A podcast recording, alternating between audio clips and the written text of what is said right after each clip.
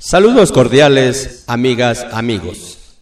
En esta ocasión quiero compartirles un párrafo del libro titulado Antología Musical de mi Pueblo, escrita por José Eduardo Flores Peñafiel. En uno de sus párrafos dice así, mi papá tenía un radio pequeñito y escuchaba la música nacional. Me acuerdo, sintonizaba la Radio Nacional Espejo y también HCJB en frecuencia AM. Él sabía mandar cartas a la radio, saludando a los artistas, y le contestaban. En una ocasión, me acuerdo, le han enviado una foto de las hermanas Mendoza Suasti. Era muy aficionado a la música, le encantaba escuchar las novelas.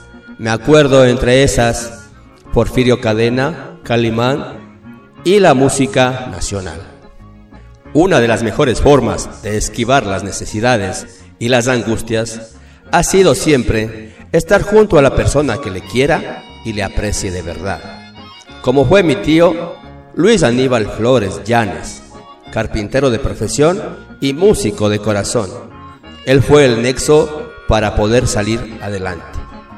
El sonido de la música, el verles en las calles cuando salían en los desfiles tocando, distinguirles uniformados en el pretil de la iglesia y especialmente mirarle a mi tío con el bombo haciendo sonar, eso me dominaba totalmente. Era la completa perfección de esquivar mi congoja.